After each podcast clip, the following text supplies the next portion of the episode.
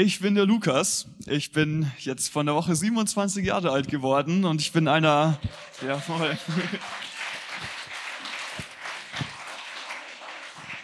Ich bin einer der Angestellten hier im Haus und in verschiedenen Bereichen aktiv, von der Jugend über junge Erwachsene bis offensichtlich jetzt hier unter uns, den Erwachsenen, einfach am Helfen, mal mit aufbauen. Und freue mich heute ganz besonders, uns ein paar Gründe zu geben, um weiterhin im Leben Gewinner zu bleiben und auch wenn die Situation mal so aussieht, wie wenn wir eher verlieren, trotzdem zu gewinnen. Weil wir, wir sind als Sieger geboren. Das ist unsere Berufung durch Jesus. Und ich will ganz speziell auf einen Punkt eingehen, der mich in den Anfangszeiten von meinem Leben mit Jesus sehr, sehr, sehr stark geprägt hat. Ich kann mich noch so gut erinnern, wie ich die ersten Schritte mit Jesus angefangen habe zu gehen. Und als ein Beispiel, meine Eltern haben mir ein Buch gegeben, das hieß Segen oder Fluch. Und da ging es viel darum, dass unsere Zunge Kraft hat und die Wörter, die wir aussprechen, einen Unterschied in unserem Leben machen.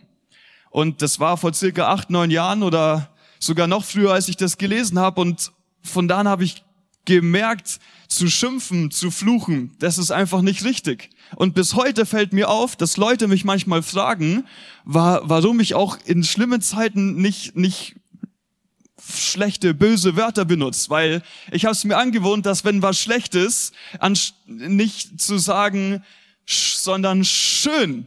Es ist schön. So, ich will einfach das Gute da aussprechen und nicht die Situation noch schlimmer machen, als sie eh schon ist. Das war eine der Dinge, die mir bis heute geblieben sind und eine andere Sache, über die ich heute länger reden mag, ist über einen Bericht passiert von, von einer Autorin, die ein ganz kleines Buch geschrieben hat. Wenn ich das jetzt raushol, werden es wahrscheinlich die ersten schon kennen. Das ist so ein ganz dünnes Büchchen, Büchlein. Und ich lese dieses Buch, ich weiß nicht mehr genau, wie ich da, wie ich das gefunden habe. Und diese Frau erzählt, sie, sie liebt es zu beten und sie ist wieder mal in der Gebetszeit und nimmt wahr, dass Gott zu ihrem Herzen redet. Und er hat zu ihr gesagt, ich wünsche mir, dass du heute Abend um 18 Uhr mit deinem Mann und drei Kindern dich triffst, um einfach nur eine Stunde lang Jesus anzubeten. Nicht bitte sagen, keine Musik, kein Lobpreis. Es geht nur darum, Jesus anzubeten. Und sie sagte sich gut, hat ihrem Mann und Kindern Bescheid gesagt, um 18 Uhr ging's los. Es war zehn nach sechs und alle haben gemerkt, jetzt wissen sie nicht mehr wirklich, was sie sagen sollen, weil sie haben Jesus alles ausgesprochen, was was seine Person ausmacht. Und das ist, was Anbetung ist. Anbetung heißt, Jesus dafür zu verehren, wer er ist, seine Persönlichkeit, seine Eigenschaften zu bewundern, zu bestaunen und einfach sein Herz dafür herzugeben und das Herz dafür auszuschütten. Jesus, du bist, der du sagst, dass du bist. Und das ist, was Anbetung ist. Es ist zehn nach sechs und ihr Mann und die ersten zwei Kindern gehen schon, weil die dachten sich, hm, wir kommen hier nicht wirklich weiter. Sie dachte sich, Jesus hat zu mir gesprochen, ich will mir mindestens diese eine Stunde nehmen. Und sie fängt an, sich zu wiederholen. Und nach ein paar Minuten mehr sieht ihr Sohn plötzlich über ihrem Swimmingpool im Garten einen riesengroßen Engel sitzen. Und diese Erscheinung war so intensiv, dass der, der Sohn von ihr sich nicht auf den Beinen halten konnte, konnte, sondern sozusagen hingefallen ist. Spätestens ab dem Zeitpunkt habe ich einen Grund mehr gehabt, warum ich genau das für wichtig halten will. Und ich muss dir schon jetzt sagen, es gibt ja den Spruch, viele Wege führen nach Rom. Ich würde auch sagen, viele Wege führen dahin, dass es um das geht, um was es wirklich um was es Jesus wirklich geht. Und das ist nicht eine Engelserscheinung, sondern es ist Jesus selbst. Und ich wäre nicht ehrlich, dir zu sagen, wenn ich nicht im Hinterkopf gehabt hätte, ich bete jetzt auch Jesus an, um nicht doch irgendwie einen Engel zu sehen. Aber das ist, was mich gezogen hat bei meinen ersten Schritten im Glauben. Und so habe ich mir das zu Herz genommen und angefangen, die Bibel zu studieren und, und auch bewusst Zeiten zu nehmen, wo ich nicht Bitte sag und nicht ähm, einfach nur Lobpreis mach, nur Lobpreis mach. Das ist so eine starke Waffe, das dürfen wir nicht unterschätzen. Aber ich habe angefangen zu lernen, Jesus dafür zu bejubeln und zu verehren, für den, wer er ist. Einfach seine Person. Und ich will dir sagen, diese reine Anbetung, diese Zeiten von Anbetung, die haben mir und bis heute, acht, neun Jahre später, helfen mir immer, dass egal was ich sehe, was ich höre oder wie ich mich gerade fühle, zu wissen und fest drin zu bleiben, Jesus, es ist gut so, wie du sagst, dass es ist. Jesus, ich verehre dich als meinen Gott und als meinen König, auch wenn ich es jetzt gerade nicht verstehe. Und das will ich uns weitergeben, weil ich brauche keine Nachrichten beim Namen nennen, wir kennen die alle auswendig mittlerweile. Thema äh, und Wörter wie Zukunft, sichere Zukunft, das sind Wörter, die fast schon an Kraft verlieren, weil was ist Sicherheit? Was ist eine gute Zukunft? Da haben wir alle riesengroße Fragezeichen. Und es kann sehr gut sein, dass Dinge wegbrechen werden, dass es Zeiten kommen werden und die kommen ganz sicher, wo die wir uns nicht erklären können. So schlimm sind die. Es ist so schlimm, dass wir uns nicht mehr verstehen können, was, warum ist es so? Es ist einfach nur schlimm. Es werden üble Zeiten kommen. Ich will das jetzt nicht überdramatisieren, aber es geht drum, weil wir berufen sind zu leuchten und zu scheinen in der Welt, dass wir in dieser schlimmsten Zeit Jesus und Jesus allein als unseren Gott annehmen und auf ihn vertrauen. Ganz egal, was wir sehen und spüren. Und dazu hilft es, ihn anzubeten. Es hilft ihn anzubeten, weil du hast wahrscheinlich auch die Situation gehabt, genau wie ich. Manchmal weißt du nicht, für was du bitten sollst. Das ist so ein Chaos in deinem Leben und du sagst, was, was, oder was soll ich jetzt noch bitten? Seit Monaten und Wochen bitte Jesus, mach dies, mach jenes und du siehst es einfach nicht. Das sind Zeiten, wo dir keine guten Gründe einfällen, Jesus Danke zu sagen, weil du zu Recht sagst, für was? Es läuft nicht so toll. Soll ich jetzt sagen, ja, danke Jesus, äh, dass du alles so gut machst? Nein, das wäre nicht richtig. Aber in diesen Zeiten, wo wir es nicht leicht haben, dankbar zu sein und nicht wissen, was wir beten sollen, können wir eine Sache machen. Und dies zu Jesus kommen und ihn für das zu verehren, wer er ist. Egal, was wir sehen und spüren. Und das hält uns bei ihm. Und bevor wir da gleich tiefer einsteigen, mag ich ein paar wichtige, grundlegende Sachen erklären, die Jesus selbst ganz, ganz wichtig sind. Das heißt, Jesus, er hat einmal eine Frau getroffen, es war eine Samaritanerin, es war keine Jüdin und das war damals ein riesengroßes Ding, dass Jesus überhaupt mit einer Frau redet, erstens, und dann auch noch mit einer Person aus einem anderen Volk, aus einem anderen Stamm. Aber er hat mit ihr gesprochen, einfach weil Jesus gut ist. Er ist sich nicht zu schade für wer auch immer vor ihm steht. Auch du bist nicht zu gut oder zu schlecht für Jesus. Er redet mit dir und er ist offen für dich. Und diese Frau hat zu ihm gesagt, boah, wie kann das sein, dass du mit mir redest? Und er hat ihr ein paar Sachen über ihr Leben gesagt, prophetisch. Also er hat, er hat die, er hat Dinge in ihrem Leben gesehen, die kein Mensch sonst weiß. Aber weil Jesus Gott ist, hat er das erkannt und hat sie ausgesprochen. Und so hat sie erkannt, wow, du, du, du bist ein Prophet und mehr noch, du bist der Messias. Und dann ging es darum, äh, wie kann das sein? Und, und, und von, von wo kommt die Rettung? Und Jesus hat dir nochmal gesagt, nicht von deinem Stamm kommt die Rettung, sondern von den Juden. Da ist das Heil. Und er ist dann auf das Thema Anbetung gekommen. Und, und die Frau hat gesagt, ja, wir sind es gewöhnt in unserer Religion, wir beten immer genau an diesem Ort, auf diesem Berg beten wir dich an, Jesus. Das machen wir so und so. Und dann hat Jesus eine Sache gesagt, weißt du, meinte er, es wird eine Zeit kommen, da werden die Leute nicht nur auf diesem Berg Jesus anbeten, überall auf der Welt werden Anbeter aufstehen und Jesus sucht nach diesen Anbetern. Und er hat gesagt, Johannes Evangelium Kapitel 4 Vers 23. Aber die Stunde kommt und sie ist schon da, sie ist heute, wo die wahren Anbeter den Vater im Geist und in der Wahrheit anbeten werden. Denn der Vater sucht solche Anbeter. Gott ist Geist und die ihn anbeten, müssen ihm im Geist und in der Wahrheit anbeten. Also ich kann sagen, dass vor circa acht, neun Jahren Jesus mich gefunden hat als einen Anbeter mehr. Ich habe den Ernst der Lage verstanden und wichtig erkannt, was Gott sucht. Und heute, glaube ich, wird Jesus ein paar mehr Anbeter suchen wird Jesus ein paar mehr Anbeter wieder in seinem Thronsaal im Allerheiligsten sehen und wiederfinden. Denn ja, vielleicht hast du eine Zeit gehabt, wo du gemerkt hast, okay, Jesus, anbeten ist einfach das Richtige, aber Lass die Zeit nicht abreißen. Wir sind berufen, um Jesus anzubeten.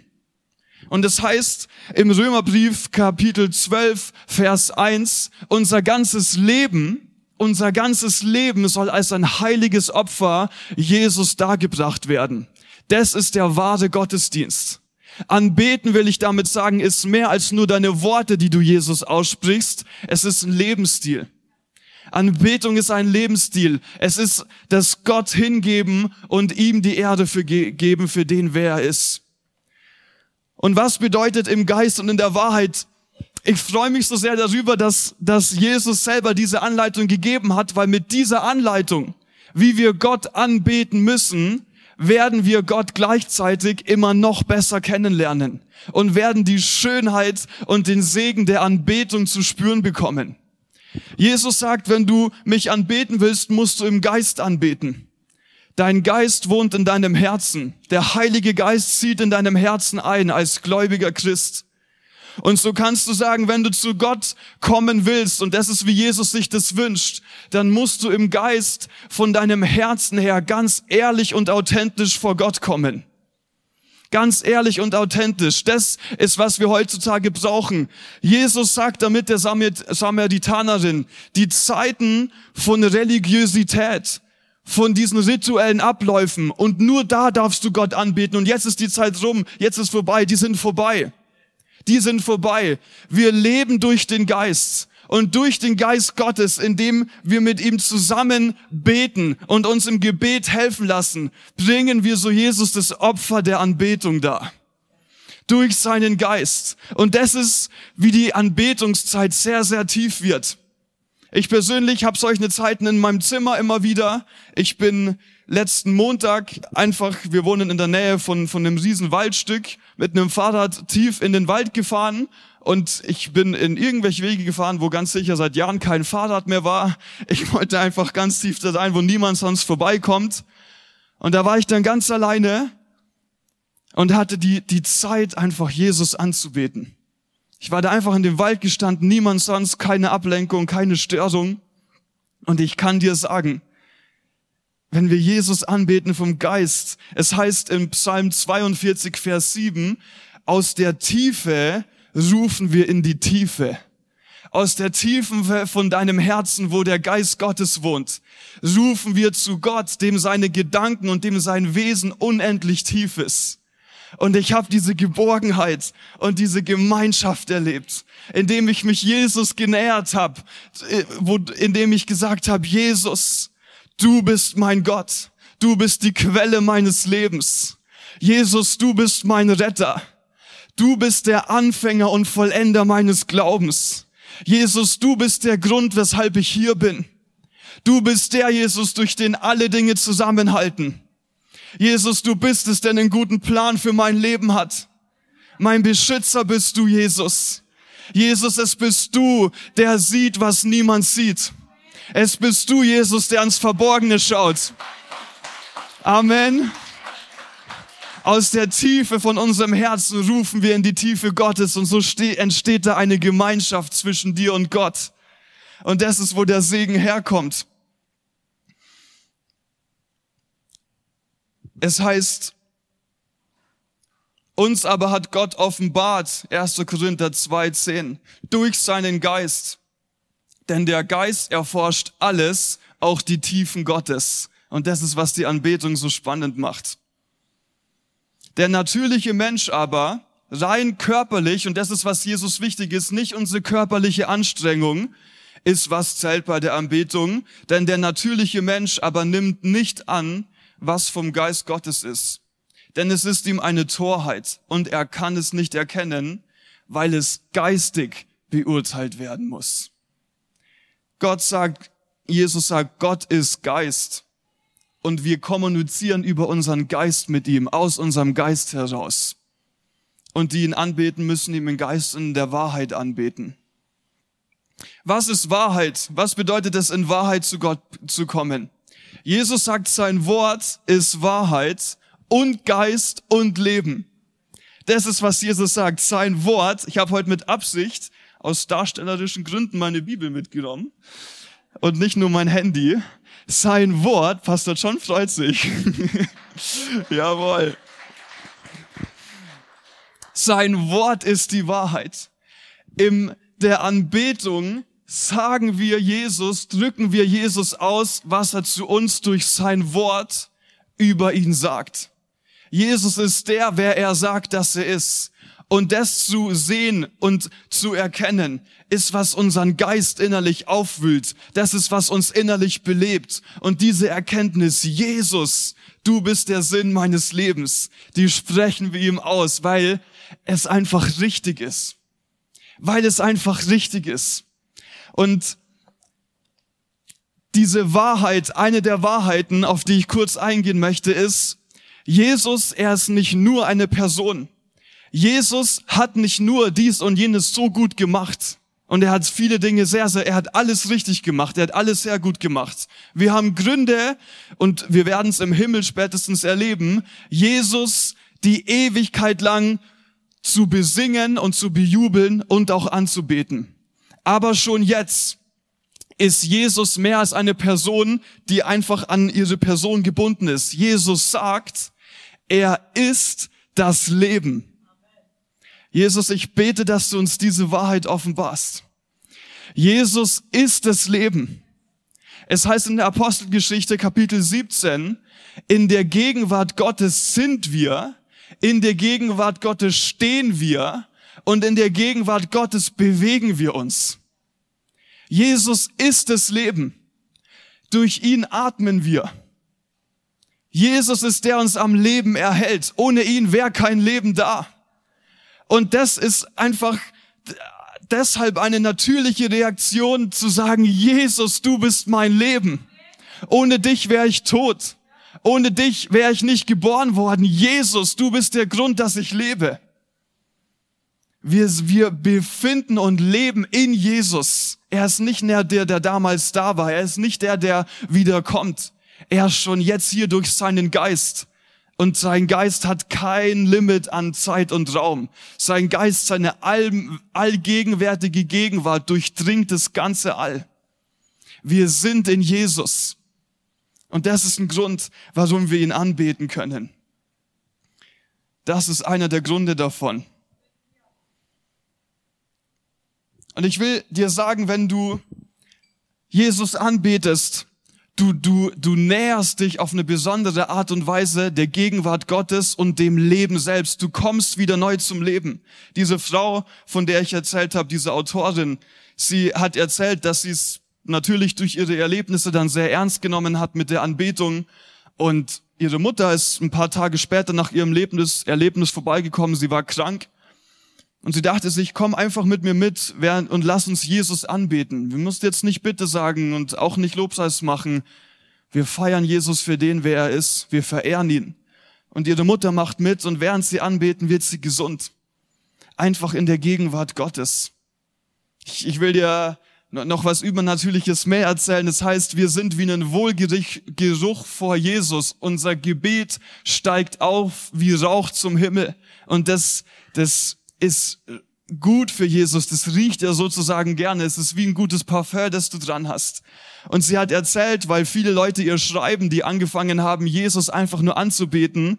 Es kam vor, dass Leute einen übernatürlich guten Geruch gerochen haben während dieser Anbetungszeit.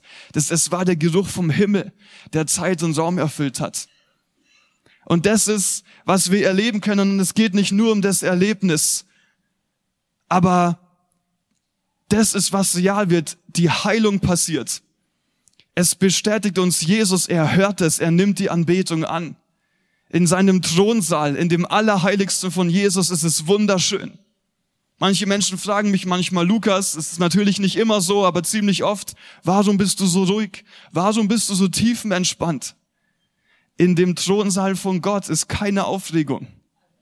Und wenn wir dort leben, wenn wir vor unserem König leben, der Jesus ist und auf dem Thron sitzt. Er vor uns, wir vor ihm, unseren Kopf an seiner Brust, wie der Jünger, der Jesus liebte. Da ist Ruhe. Da ist Entspannung. Und er ist der, der für meine Ruhe verantwortlich ist. Nicht was ich sehe, nicht was ich fühle, nicht meine Umstände, gar nichts, nicht meine Fehler. Jesus ist ganz nah bei mir. Und ich liebe dieses Wort, mit dem Anbetung beschrieben ist im Urtext. Es heißt in der Bibel, das Wort Anbetung, was Jesus in Johannes 4, 23 und 24 benutzt, kommt von dem Wort proskuneo. Und übersetzt bedeutet dieses Wort niederbeugen, sein Angesicht auf den Boden tun und auch küssen. Küssen, diesen Vergleich wirst du dein Leben lang nicht vergessen bei so einem ernsten Thema wie hier. Küssen bedeutet übersetzt so wie wenn ein Hund zu dir kommt und deine Hand ableckt. Es ist dieses Abschlabbern, dieses der Hund mag dich, der springt dich an.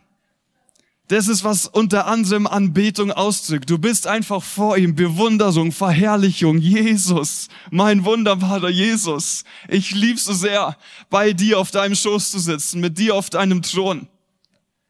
Und es heißt niederbeugen. Und ich, ich will das mal einfach, wenn wir uns niederbeugen, und es ist auch eine, eine ziemlich, eine hingegebene Haltung, weil es heißt, du tust deinen Kopf auf die Erde. Du betest Jesus an. Und was passiert, wenn wir uns so niederbeugen? Unsere Augen, die sonst dies und das sehen, sie schauen weg von dem. Unsere Ohren, die da und da hinhören, sie beugen sich. Jesus, sie beugen sich. Unser Mund, der immer so schnell ist, wow, das ist so, das ist so. Jesus, es ist Jesus. Und so sind wir wieder in dieser Aufmerksamkeit, die Jesus braucht und die auch uns am besten tut. Volle Aufmerksamkeit auf ihn, indem wir uns ihm niederbeugen. Und nein, das muss keine religiöse Haltung sein. Du darfst es gerne machen. Ich bete im Privaten manchmal auch so. Aber es ist diese Hingabe gemeint, die du in deinem Herzen üben kannst. Ein demütiges Herz. Es ist die Ehrlichkeit, in dem dein Geist wohnt. Und Manchmal fühlt es sich nicht so an, aber es heißt im Psalm 50 oder auch im Psalm 51, Jesus, er nimmt es als ein Opfer an, das ihm gefällt, wenn wir mit einem zerbrochenen Geist kommen. Du darfst so zu ihm kommen und dein Herz, dein Innerstes vor Jesus ausschütten. Das ist, was Anbetung ist. Die Tiefe ruft zur Tiefe. Was ist Anbetung noch? Was ist der Effekt davon? Anbetung heißt es, stärkt unser Vertrauen dafür, dass Jesus alles unter Kontrolle hat. Es heißt in Kolosser Kapitel 1, Vers 13, denn er hat uns aus der Gewalt der Finsternis befreit und hat uns in das Reich versetzt, in dem sein geliebter Sohn regiert. Das ist eine gewaltig große Bibelstelle, eine unfassbare Wahrheit. Und wie schnell, und ich glaube, dir geht's auch so wie mir, können wir diese Wahrheiten vergessen. Plötzlich vergessen wir, dass wir uns doch jetzt geistig gesehen mit Jesus in seinem Reich befinden und wir mit ihm am Herrschen sind. Wie schnell vergessen wir das? Aber wenn wir einen Lebensstil der Anbetung haben, der Hingabe und Jesus so der Fokus ist und wir unseren Blick auf ihn richten, dann bleiben wir in dem Bewusstsein und das ist, was Anbetung schärft. Anbetung schärft unser Bewusstsein, in welcher Position wir sind. Und das besorgt dafür, dass wir in dieser Position bleiben. Anbetung sorgt dafür, dass du auf dem Level mit Jesus bleibst. Dass du in der Wahrheit lebst, für die wir geboren sind. Wir regieren mit Jesus.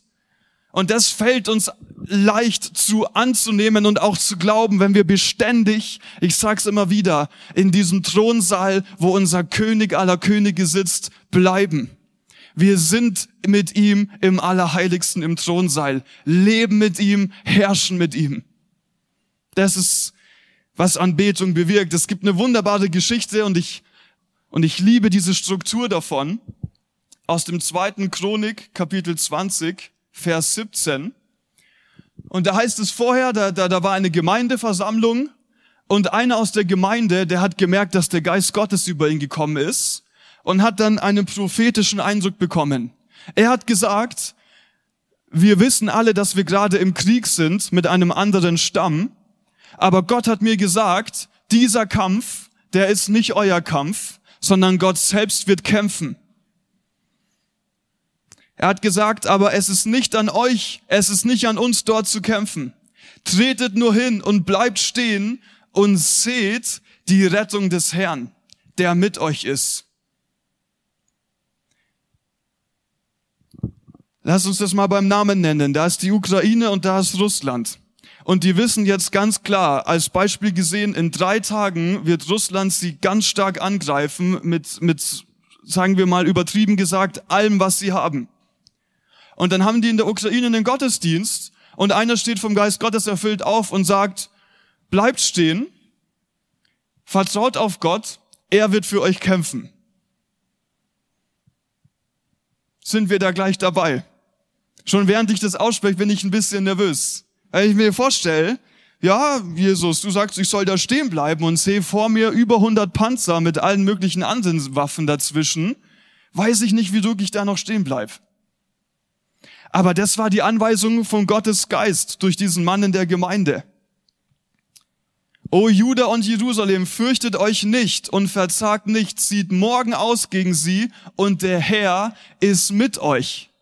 Was ist die Reaktion von dem König Josaphat? Und diese Reihenfolge, die können wir uns unser für das Leben lang beibehalten. Da beugte sich Josaphat mit seinem Angesicht zur Erde und ganz Juda und die Einwohner von Jerusalem fielen vor dem Herrn nieder und beteten den Herrn an. Was bewirkt es? Du und ich, wir haben bestimmt schon oft Wörter von Jesus empfangen, prophetisches Reden. Wir haben die Wahrheit aus der Bibel verständnismäßig im Verstand verstanden. Das ist schön und gut. Aber dass dieses Vertrauen dafür wächst, dass Jesus tut, was er sagt und dass er ist, wer er ist, das können wir intensivieren. Das können wir stärker machen, indem wir auf die Reaktion seiner Wahrheit niederbeugen und sagen, Jesus, wenn das so ist, ich als Mensch schaffe es nicht, ich habe viel zu große Angst und bin nervös, aber ich beuge mich und, und ich, symbolisch gesehen, ich lege mich in deine Wahrheit. Ich lege mich in dich, in deine Arme rein, als mein Gott, der mich in seinen Armen hält. Und so weiß ich und so wird das Vertrauen bleiben. Ja, Jesus, ich vertraue auf dein Wort. Und es wird passieren, was du sagst. Die Kraft und der Mut dafür, gibt Jesus selbst uns, während wir im Thronsaal bleiben. Da kommt es rüber. So färbt es auf uns ab. Es ist, vielleicht warst du schon mal wo, vielleicht war es ein tolles Essen. Du bist wo eingeladen und die, die, dieses besondere Essen oder die besondere Person, die du getroffen hast, die hat irgendwas mit dir gemacht. Du, ich sage immer, wenn wir eine Person vergöttern, dann ist es entweder ein Zeichen dafür, dass du verliebt bist oder dass die Person einen falschen Stellenwert in deinem Leben hat. Aber wir färben aufeinander ab. Ich, es, du, du bist plötzlich einfach anders. Du fühlst dich anders in der Gegenwart dieser Person. Da gibt's x Beispiele, du weißt es. Und so ist es, wenn wir in der Gegenwart Gottes bleiben, vor seinem Thron. Das ist, was unser Herz aufbaut. Wir, wir bekommen wieder Mut, innere Kraft und Stärke, dran zu bleiben. Und Josaphat, der König, sie haben ihn angebetet mit seinem ganzen Volk und sie haben ihn angebetet, sie haben nicht gleich gesagt, ah ja, super, alles gut. Und erst dann nach der Anbetung heißt es, und er beriet sich mit dem Volk und hat dann eben festgelegt, um was es geht, um dies und jenes zu machen. Erst nach der Anbetung. Das ist so ein großer Trick im Leben. Seid schnell zum Hören und langsam zu reden. Aber andersrum, komm erstmal zu Jesus, bete ihn an, bevor du irgendeine Kurzschlussreaktion machst. Weil dann handeln wir aus der Ruhe. Dann handeln wir aus der Ruhe. Nicht schnell, schnell. Nicht schnell, schnell. Jesus hat den Plan. Jesus, du bist meine Zukunft. Du, Jesus, bist der, das Programm für mein Leben hat. Du bist es, Jesus der das alles managt. Du bist der beste Manager, Jesus. Du bist der Weg und die Wahrheit. Das ist, was wir uns vor Augen halten müssen, was unser Herz bestimmen muss. Was passiert noch, wenn wir Jesus anbeten? Was ist einer der Effekte? Wir bekommen Weisheit. Wir bekommen Verständnis. Es heißt Daniel, er einer der berühmtesten Beter aus dem Alten Testament. Es heißt, eines Tages ist der König von dort, wo Daniel gelebt hat, auf ihn zugekommen und meinte, du hast anscheinend den Geist der Götter in dir, du hast alle Weisheit, du verstehst Dinge so super. Meine Leute, die Beamten vom König, können ihm leider nicht weiterhelfen. Daniel, kannst du mir helfen? Und das heißt, Daniel hat sich ange, ange, angefangen, sich vor Gott zu demütigen. Das heißt, er hat sich gedemütigt und er hat sein Herz darauf ausgerichtet, Verständnis zu erlangen. Und dann heißt es in Daniel Kapitel 10, Vers 12, da kommt ein Engel zu ihm und sprach, fürchte dich nicht, Daniel, denn von dem ersten Tag an, da du dein Herz darauf gerichtet hast, Verständnis zu erlangen und, großgeschrieben und unterstrichen, dich vor deinem Gott zu demütigen, sind deine Worte erhört worden. Bitte Jesus für alles, was in seinem Willen ist. Danke Jesus für alles. Mach Lobpreis den ganzen Tag und demütige dich vor Jesus. Wir sind so gut im Bitte sagen, im Lobpreisen und, und da sind wir auch oft viel schneller dabei, weil ja, eine Melodie fällt, hilft uns leichter irgendwo reinzukommen und das ist auch richtig so. Aber bei all dem, diese Demütigung, was eine positive Demütigung ist, unter, unter Gott seine Allmacht, unter die Person Gottes, die muss immer mit dazu spielen. Die muss immer mit dabei sein. Das ist, was uns stark macht. Das ist, was uns stark macht.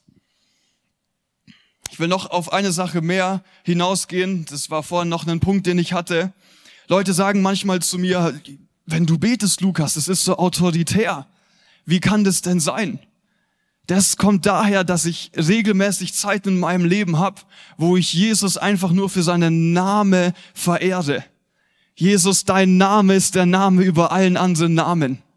Jesus, du bist das Haupt über jede Gewalt und jede Macht. Es ist dein Name, Jesus, und es ist, es passt nicht in unseren Verstand, aber es ist dein Name, der den Raum erfüllt.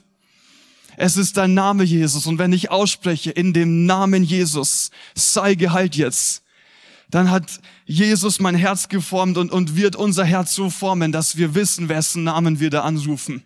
Da wissen wir, wenn ich jetzt Jesus sag, das ist nicht, was ich mal vor fünf Jahren in der Bibel gelesen habe. Es ist der Name von Jesus, den ich verehre, den ich groß mache, der der Name ist, auf den ich mein Vertrauen setzen kann, was der Name ist, durch den ich gerettet bin. Der Name Jesus. Der Name ist es von Jesus, auf den Gott selbst hört. Und in seinem Thron sei ganz nah bei Jesus da. Da spreche ich ihn bis aus. Und da bekomme ich das Bewusstsein, Jesus, es ist dein Name. Und den, wenn ich ausspreche, da muss alles gehorchen und sich jedes Knie beugen. Alles, jede Krankheit, jedes Problem. Auf den Namen Jesus hin muss er weichen. Amen.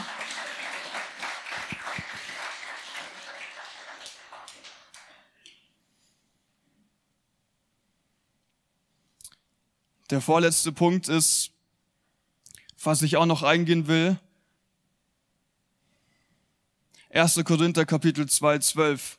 Wir aber haben nicht den Geist der Welt empfangen, sondern den Geist, der aus Gott ist, so dass wir wissen können, was uns von Gott geschenkt ist in dieser intimen Zeit mit Jesus. Und ich sage immer wieder, Johannes, der Jünger, der Jesus liebte, war so ein gutes Vorbild. Es heißt, er war mit seinem Kopf an der Brust von Jesus gelehnt beim Abendmahl.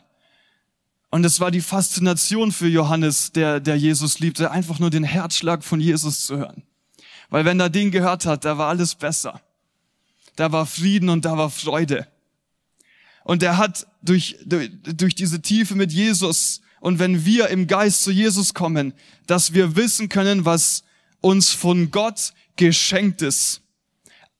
In der Gegenwart Gottes werden Dinge plötzlich einfach klar.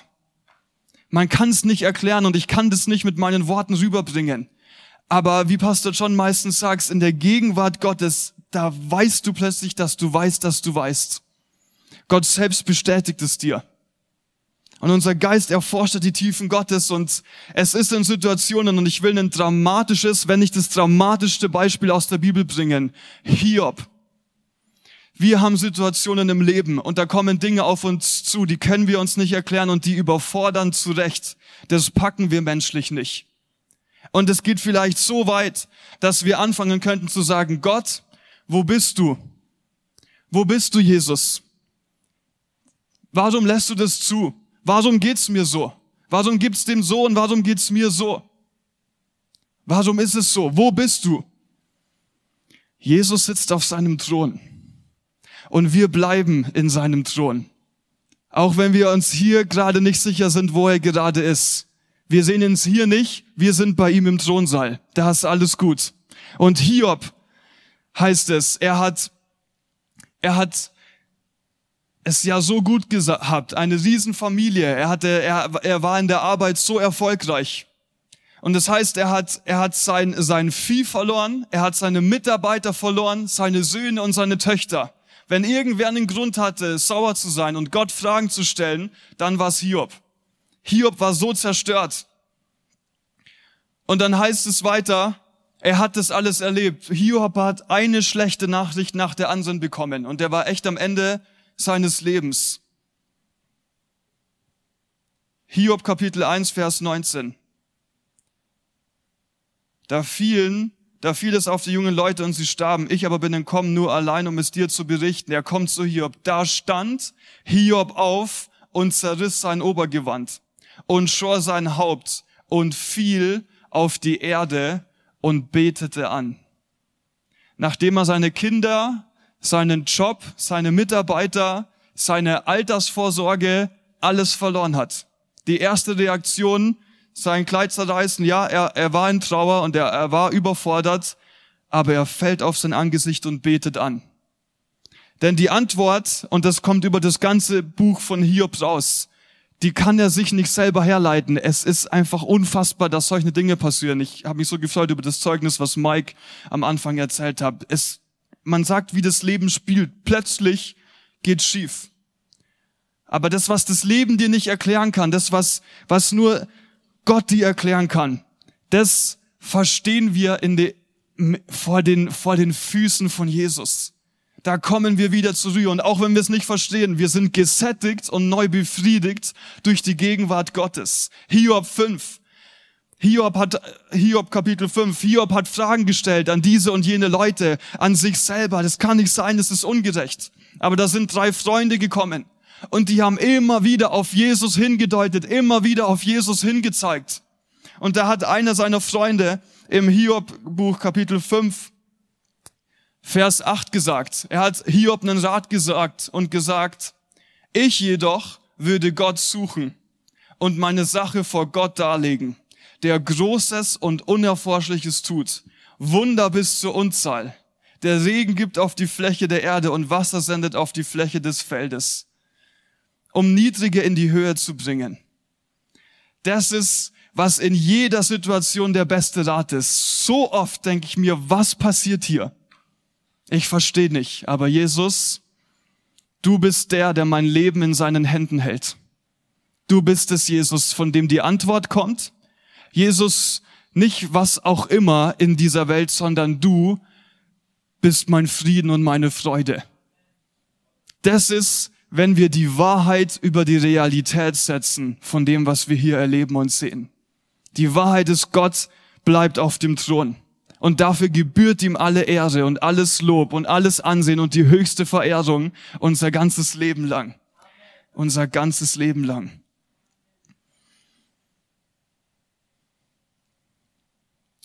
Als letzten Punkt, was unsere Anbetung noch bewirkt, wir bleiben empfänglich für das, was Gott für uns hat und was er uns geben will. Es gibt in Zacharia, Zacharia, wie auch immer man das ausspricht, im Kapitel 14, da gibt es einen Vers, da heißt es, heißt es, bevor ihr nicht anfangt, Gott anzubeten, wird es auch nicht regnen. Wenn wir anfangen und in der Anbetung von Jesus bleiben, sind wir dafür empfänglich, was Jesus uns geben will. Nicht nur für dich persönlich, auch im Kollektiv, wenn wir als Gemeinde Anbeter von Jesus sind, tun wir dem ganzen Land gut. Weil Jesus dann sieht, da sind Leute, die empfänglich sind, mit denen ich gut umgehen kann. Da sind Leute, die nicht, und das ist ja eins der größten Probleme, selbstsüchtig sind oder hochmütig. Weil mit Selbstsucht und Hochmut kann Gott, kann Jesus nicht arbeiten.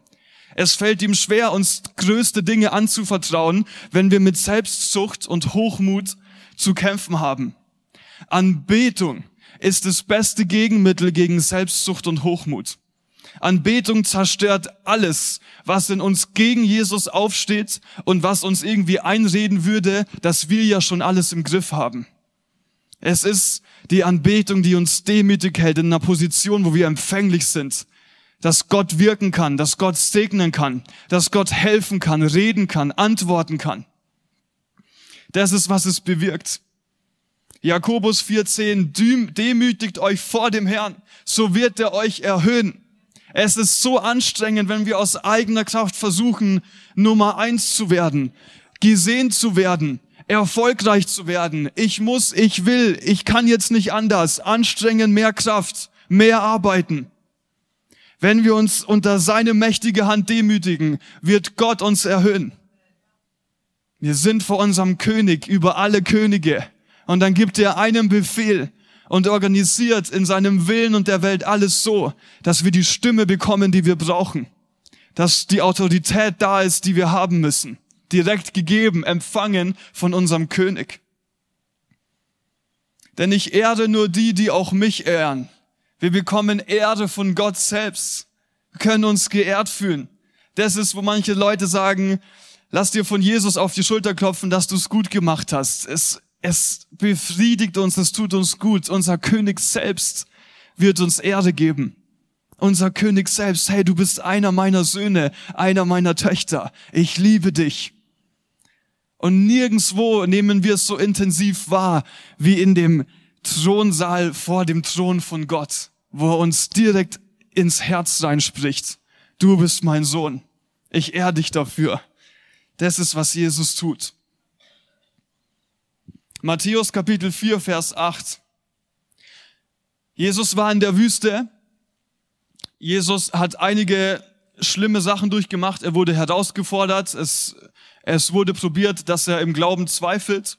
Und auch der Teufel selbst hat es probiert. Matthäus Kapitel 4. Schließlich ging der Teufel mit ihm auf einen sehr hohen Berg. Mit Jesus ging er auf einen hohen Berg, zeigte ihm alle Reiche der Welt mit ihrer Herrlichkeit und sagte, das alles will ich dir geben, hat der Teufel zu Jesus gesagt, wenn du dich vor mir niederwirfst und mich anbetest. Wenn du dich vor mir niederwirfst und mich anbetest, hat der Teufel zu Jesus gesagt, bekommt er alle Reiche der Welt mit ihrer Schönheit und all dem Reichtum. Und das ist, warum wir aufpassen müssen, wen oder was wir anbieten, anbeten. Denn das, was wir anbeten oder den, wen wir anbeten, bekommt Macht in unserem Leben mal für dich zum Nachdenken.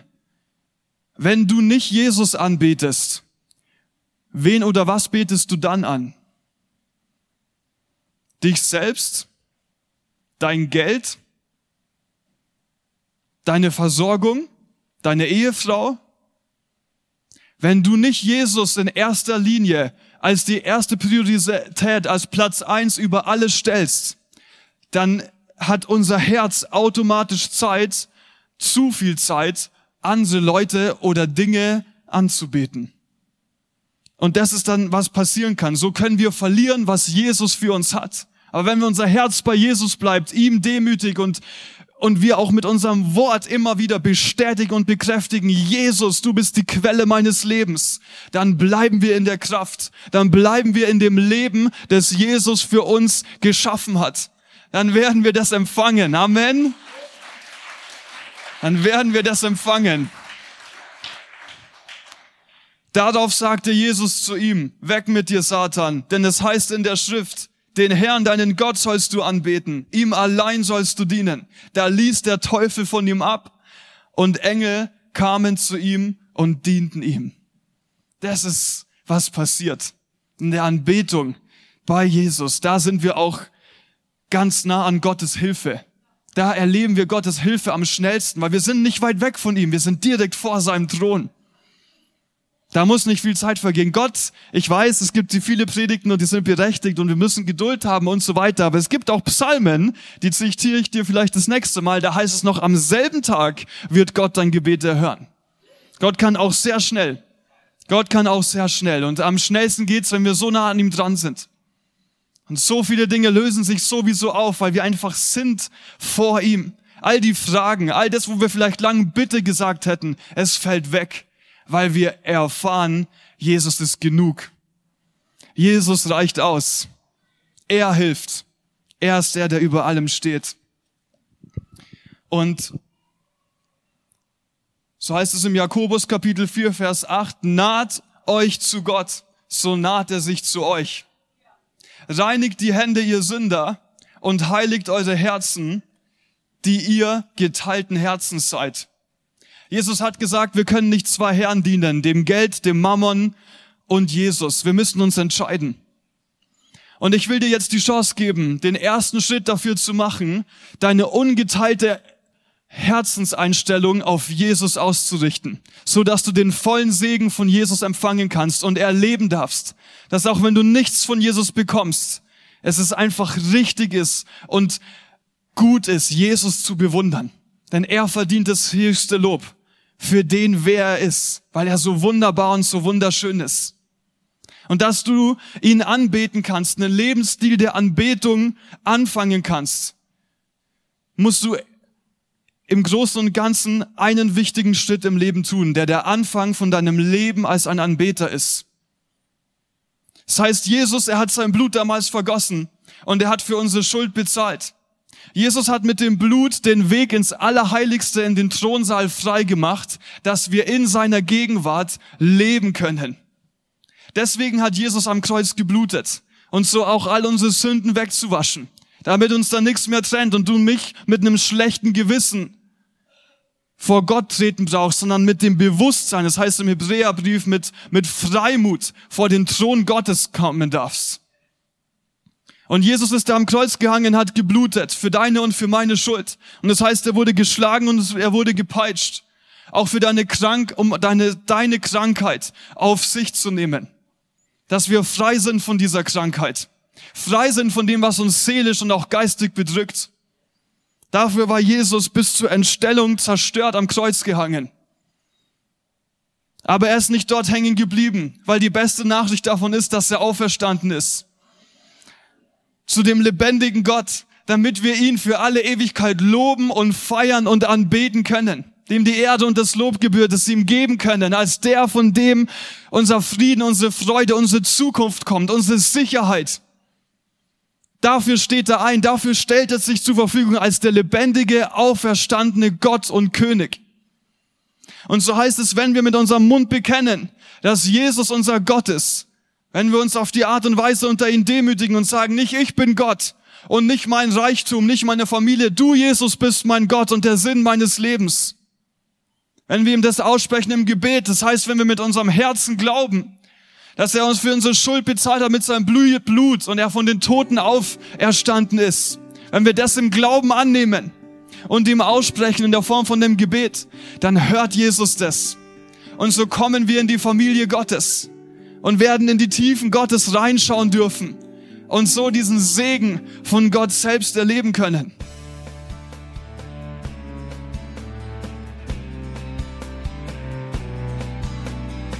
Liebe Zuhörer, das war ein Ausschnitt eines Gottesdienstes hier im Gospel Life Center. Auf unserer Website www.gospellifecenter.de können Sie die Notizen für diese und andere Predigten nachlesen und sich über die Arbeit von Gospel Life Center informieren. Wir wünschen Ihnen Gottes Segen.